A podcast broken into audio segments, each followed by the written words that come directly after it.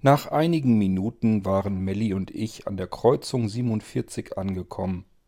Das war die Kreuzung, wo wir rechts abbiegen mussten in den Gang hinein, von wo aus wir dann zu unserer Wohnung gelangten. Auch was die Wohnungen anging, gab es hier inoffizielle Unterschiede. Es gab Wohnungen ebenerdig, die waren sogar etwas größer, geräumiger, auch luxuriöser ausgestattet. Dann gab es darüber die Wohnungen, die noch mit einem Fahrstuhl erreichbar waren. Und noch weiter oben, dort befanden sich Wohnungen, wo man die letzten Stufen sozusagen über Treppen nach oben steigen musste. Da hatten wir unsere Wohnung. Man konnte sich ausrechnen, wie wichtig wir für unsere Freunde waren. Als wir im letzten Gang ankamen, hatte Melly ihre Wohnungstür relativ weit vorn. Bereits die zweite Tür rechts war Mellys Wohnungstür. Ich musste noch einige Türen weiterlaufen. Immerhin hatten wir aber unsere Wohnung beide im selben Gang. Sofern man sich nichts hat zu Schulden kommen lassen, kann man solche Wünsche mit einreichen. Und sie werden dann sogar berücksichtigt. Das kann zwar eine Weile dauern, dass Melly und ich im selben Gang wohnten, hat auch anderthalb Jahre gedauert, aber immerhin, wenn es dann möglich ist, kann man auch solche Wünsche umgesetzt bekommen. Hier sind die Freunde dann wirklich die wahren Freunde. Für mich war Melly bereits seit langem viel mehr als nur eine Freundin. Nein, wir hatten keine Beziehung oder so etwas in der Art. Dafür hat es dann doch irgendwie nie so richtig gereicht. Es hatte nie gefunkt. Melly war für mich so etwas wie meine Schwester. Sie ersetzte meine Familie, denn von meiner Familie war längst schon niemand mehr da. Die hatte ich zusammen mit meiner Vergangenheit längst hinter mir gelassen. Melly war nun meine Familie. Und zu dieser Familie gehörten auch Franka und Antonio, die beide im selben Block wohnten, allerdings in anderen Gängen.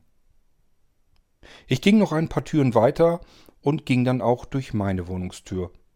Diese öffneten sich automatisch, denn sie erkannten uns ja. Als ich meine Wohnung betrat, kam mir frische, kühle Waldluft entgegen. Das hatte ich mir offensichtlich, als ich fortging, so eingestellt. Angenehm, diese herrlich kühle Luft. Draußen war es schon irrsinnig warm, direkt etwas schwül. Wohlgemerkt, wir hatten Winter, aber die Winter in dieser Zeit waren so in etwa wie die Sommer, an die ich mich in meiner Kindheit erinnerte. Selbst jetzt im Winter liefen wir draußen in dünner Synthetikkleidung herum, entsprechend schwitzte ich und sehnte mich nach einer frischen Dusche. Ich ging ins Bad und warf einen Blick auf die Wasseranzeige. Offensichtlich hatte ich noch genügend Vorrat, genügend Einheiten. Es würde also nichts ausmachen, jetzt zu duschen. Dann zog ich mich aus und warf die stinkende Synthetikwäsche in den Recyclingkanal. Ich ging unter die Dusche und genoss das frische, herrliche Wasser. Unter der Dusche musste ich daran denken, wie viel Wasser, Süßwasser wir im Überfluss früher hatten. Jetzt wurde es zugeteilt, anders wäre es gar nicht gegangen.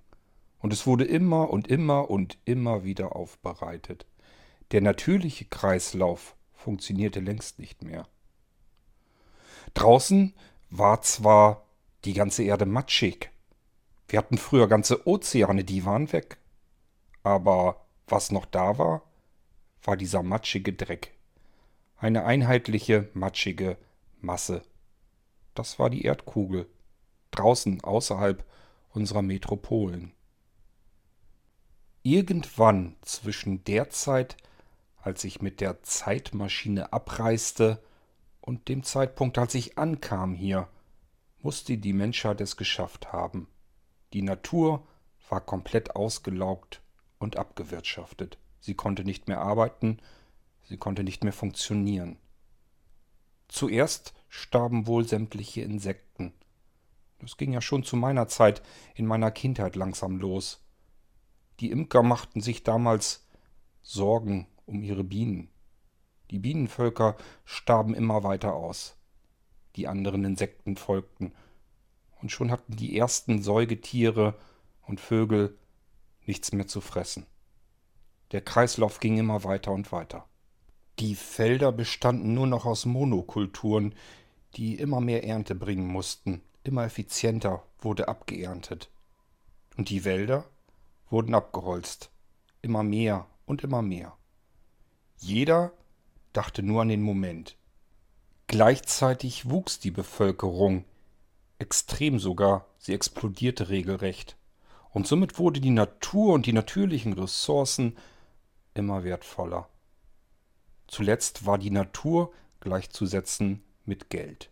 So wie die ganze Zeit zuvor schon mit den Energiereserven der Erde spekuliert wurde, wurde nun plötzlich mit Nahrungsmitteln spekuliert.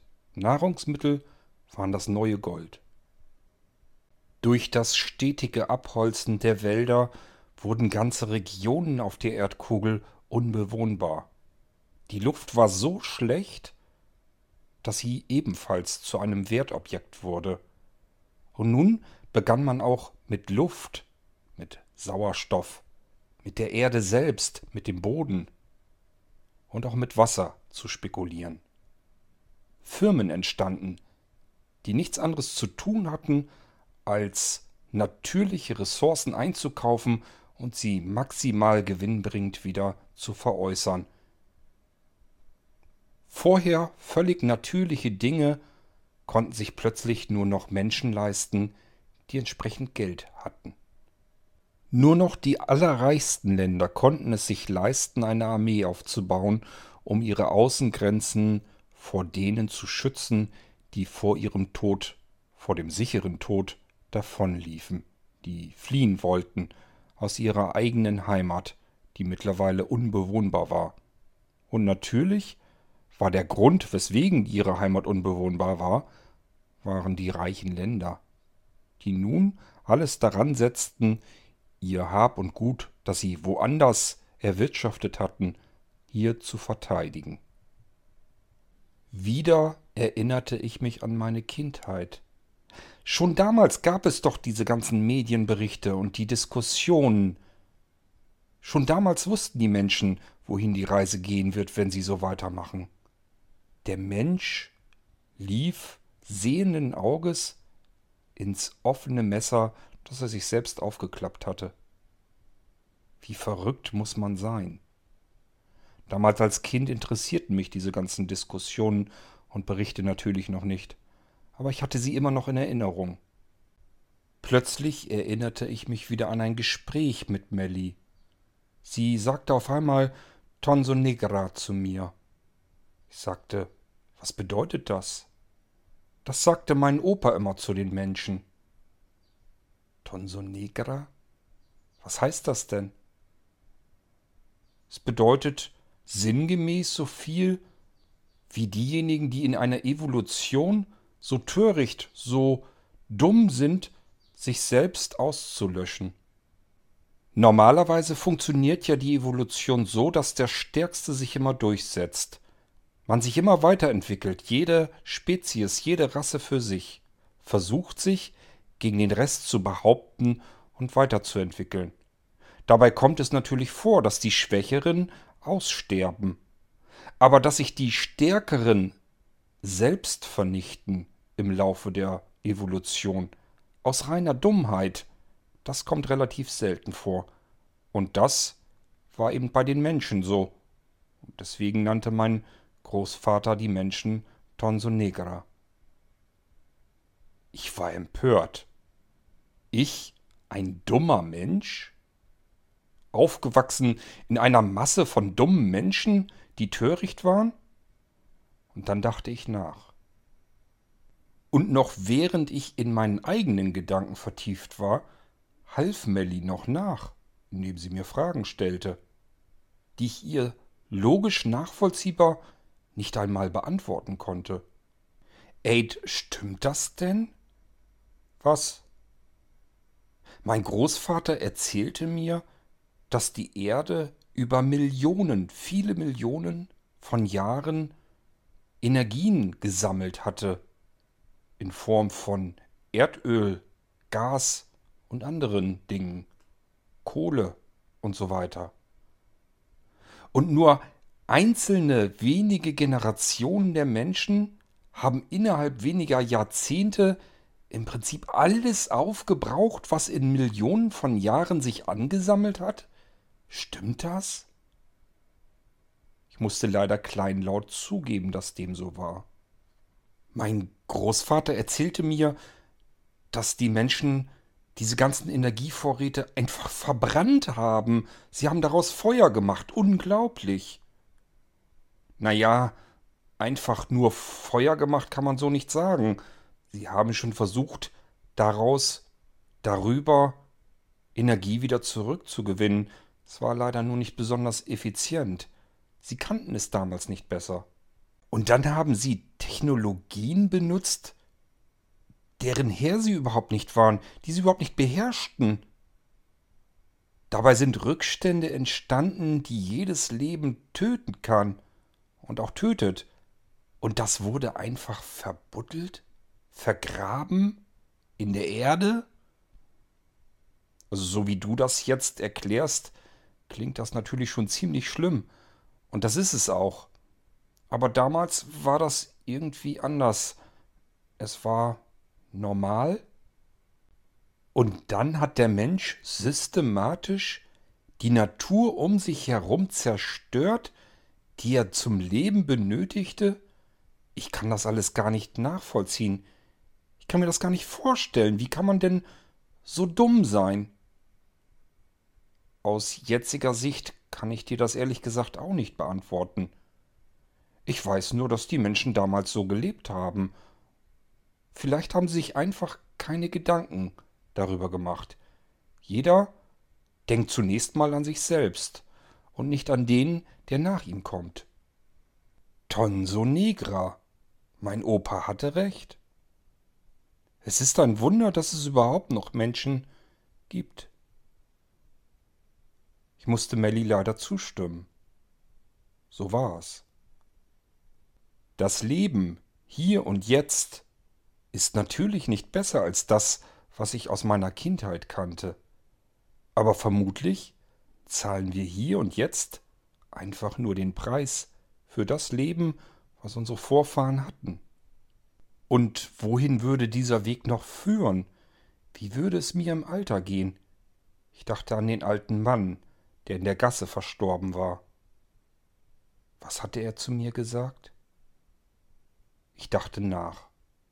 Irgendetwas stimmt hier nicht.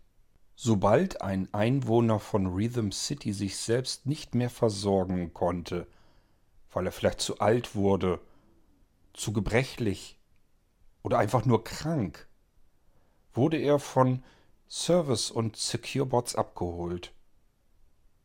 Man sagte, den anderen Einwohnern, man würde sich um die Alten kümmern. Sie würden gepflegt werden. Hierzu gab es eine eigene Metropole. Dort wurden alle alten und kranken Menschen hingebracht, und es wurde sich rund um die Uhr um sie gekümmert.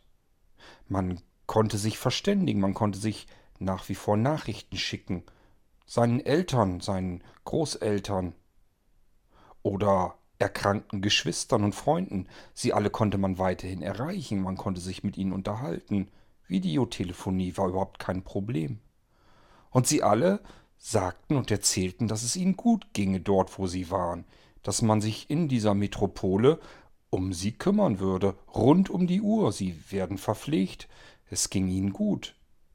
Und irgendwann verstarben sie ganz normal, eines natürlichen Todes. Ich weiß noch, ich war mal mit Melli zu Franka und Antonio zu Besuch, während Franka sich mit ihrem Großvater unterhielt. Er erzählte ganz normale alltägliche Dinge, die ihm dort widerfahren waren. Alles war ganz normal und er schien zufrieden, ja direkt glücklich zu sein. Und dieser alte Mann zwischen den beiden Energiesäulen, der dort jetzt verstarb in seinem Nachthemd, erzählte mir etwas, was dies alles in Frage stellte. Ein akustisches Signal riss mich aus meinen tiefen Gedanken heraus. Ich hatte ganz vergessen, dass ich am Duschen war. Das Signal signalisierte mir lediglich, dass der Wasservorrat, den ich mir für diese Dusche vorher eingestellt hatte, nun aufgebraucht war. Ich drehte also die Dusche zu, stieg heraus und zog mir frische, synthetische Wäsche an. Ich sagte einen Sprachbefehl in den Raum hinein, um die Temperatur in meiner Wohnung etwas zu erhöhen. Ich würde meine Haare einfach so trocknen lassen. Dann ging ich in den Wohnbereich. Der alte Mann, der verstarb, ließ mich nicht mehr in Ruhe. Es war ein Geheimnis. Sowohl dieser alte Mann, wie kam er überhaupt dorthin? Und das, was er mir sagte, was zunächst mal keinen Sinn ergab und dann wieder doch. Es wurde langsam hell draußen. Ich starrte zum Fenster. Na, es war letzten Endes kein Fenster. Das war sogar mir klar. Es war ein Bildschirm, auf dem irgendein Bild projiziert wurde, angeblich ein Live-Bild von draußen, über eine Kamera. Ob das wirklich stimmte? Keine Ahnung. Langsam glaubte ich hier gar nichts mehr. Jedenfalls wurde es heller. Uns erzählte man immer, man würde draußen keine zwei Stunden sich aufhalten können, bevor man innerlich verbrannte. Die schützende Schicht um die Erde herum war längst komplett zerstört. Die Sonneneinstrahlung, die Sonnenwinde flogen uns regelrecht um die Ohren. Draußen würde man nicht überleben können. Nur und allein in den zugeteilten Nächten durften wir deswegen unsere Unterkünfte verlassen. Nur dann durften wir uns draußen frei bewegen, aber auch nur innerhalb der Metropole unter dieser gigantischen Kuppel, die uns vor allem, was von außen auf uns herabrieselte, schützen konnte. Tagsüber wären wir sofort verbrannt. Die Kuppel hätte auch die Sonneneinstrahlung nicht abhalten können. Ich starrte auf das Fenster, naja, auf den Bildschirm mit der Außenkamera. Ich schaute mir den Sonnenaufgang an. Sehr schnell, man konnte dabei zusehen, wurde die Sonne dabei immer heller und heller. Und je heller sie wurde, desto mehr bemerkte man, wie der Bildschirm das Licht abdunkelte, um das Licht, den Lichteinfall, erträglich werden zu lassen. Es musste draußen hellweißes, gleißendes Licht sein. Nur durch die Technik des Bildschirms konnte man überhaupt den Sonnenaufgang beobachten. Dann sagte ich den Sprachbefehl in den Raum, um Melly anzurufen. Der Bildschirm wurde schwarz und ich hörte ein Signal, das wohl das Klingeln signalisierte bei Melly in der Wohnung. Es dauerte ein wenig. Eine etwas verschlafen wirkende Melly war nun auf dem Bildschirm zu sehen. Ihr Gesicht erstreckte sich über den ganzen Bildschirm. Oh, was ist denn? Aid, kannst du nicht schlafen? Wenn ich ehrlich bin, nein. Was ist denn los? Immer noch der alte Mann? Ja, auch das. Aid, ich bin hundemüde, lass mich schlafen. Können wir uns nicht morgen drüber unterhalten? Melly? Was? Ich muss mal aufs stille Örtchen. Ernsthaft? Ja.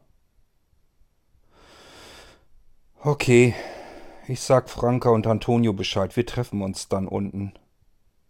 Alles klar. Bis nachher. Ja. Ciao. In Rhythm City gab es einen Spruch. Die Wände haben Ohren. Und das galt sicherlich auch für unsere Wohnungen, für unsere Unterkünfte. Jede Wand war im Prinzip ein Lautsprecher. Das wussten wir alle. Von dort kamen die Sprachansagen, die in Rhythm City ausgegeben wurden, beispielsweise wenn die Ausgangszeit zu Ende war oder wenn sie begann. In der Anfangszeit, als ich nach Rhythm City kam, habe ich immer die Lautsprecher gesucht. Ich habe von überall ja, Stimmen gehört, aber nirgendwo waren Lautsprecher zu sehen. Irgendwelche Sprachansagen gab es eigentlich immer. Man konnte sie hören, man konnte aber nirgendwo etwas sehen, woher sie kamen. Antonio hat es mir dann mal erklärt. Man benutzt die Wände als Lautsprecher. Dann wurde mir einiges klar. Eine Wand, die kann in Schwingungen gebracht werden. Das wusste ich zum Beispiel früher noch. Wenn die Nachbarn ihre Musik zu laut hatten, dann wurde die Wand in Schwingungen versetzt. Und im Nebenraum konnte man natürlich ebenso gut die Musik hören. Dieses Prinzip hat man sich dann irgendwann zunutze gemacht. Und nun sind sämtliche Wände in Rhythm City gleichfalls Lautsprecher. Aber ich habe auch gelernt, alles was ein Lautsprecher ist, ist gleichfalls ein Mikrofon, denn die Schallwellen treffen natürlich auch auf die Wände und können dort genauso in Signale umgesetzt werden und aufgezeichnet. Und wenn sie aufgezeichnet werden, dann werden sie auch ausgewertet. Wir mussten uns also etwas einfallen lassen, falls jemand einen Redebedarf hatte, den die Freunde von Rhythm City nicht hören sollten. Wir hingen mal zusammen in der Central Station ab, als ich einem Bedürfnis nachgehen musste, und ich sagte nur, ich gehe da mal eben aufs stille Örtchen. Niemand kannte diesen Spruch mehr. Es bedeutet nichts anderes, als dass ich mal austreten müsste. Naja, eben pinkeln. Und irgendwann berieten wir uns mal, in Abwesenheit nahestehender Wände, dass wir uns irgendwie einen Spruch einfallen lassen müssten, den irgendeiner von uns sagen könnte, wenn er Gesprächsbedarf mit den anderen hatte, ohne dass jemand anderes, der es nicht sollte, zuhören würde können. Antonio war es dann, der sagte, es wäre gut, wenn wir einen Spruch nehmen, der die künstliche Intelligenz erstmal ein Weilchen beschäftigt, so dass die künstliche Intelligenz bei der Auswertung erstmal recherchieren muss, was dieser Spruch zu bedeuten hat. Und dann auf kompletten Irrweg kommt, weil der Spruch erst einmal etwas ganz anderes bedeutet. Antonio grinste mich an. Was hattest du letzt Mal noch gesagt, als du auf die Toilette musstest? Ich weiß nicht mehr, was meinst du? Irgendwas mit Ort. Das stille Örtchen meinst du? Genau, das nehmen wir. Das ist perfekt. Die künstliche Intelligenz wird recherchieren, was das bedeutet, wird auch etwas finden und wird gar keinen Zusammenhang herstellen können. Insofern werden die Secure-Bots nicht alarmiert und wir können uns in aller Ruhe an einem ausgemachten Punkt treffen. So machen wir es. Der Punkt, an dem wir uns trafen, war fertig und fix ausgemacht. In der Central Station gab es eine bestimmte Stelle, an der wir uns sowieso am liebsten trafen. Wir würden uns dort erst einmal zusammenfinden und dann gemeinsam zu einer Stelle gehen, die wir uns schon ausgesucht hatten, wo wir relativ weit entfernt von jeglichen Wänden waren. In einer Art Kettenreaktion wusste dann jeder, wen er als nächstes anrufen und ihm Bescheid geben müsste. Und es gab für jeden wieder einen anderen Spruch, der so ähnlich war. Jeder wusste Bescheid, was gemeint ist, und jeder wusste, dass wir uns gleich treffen würden.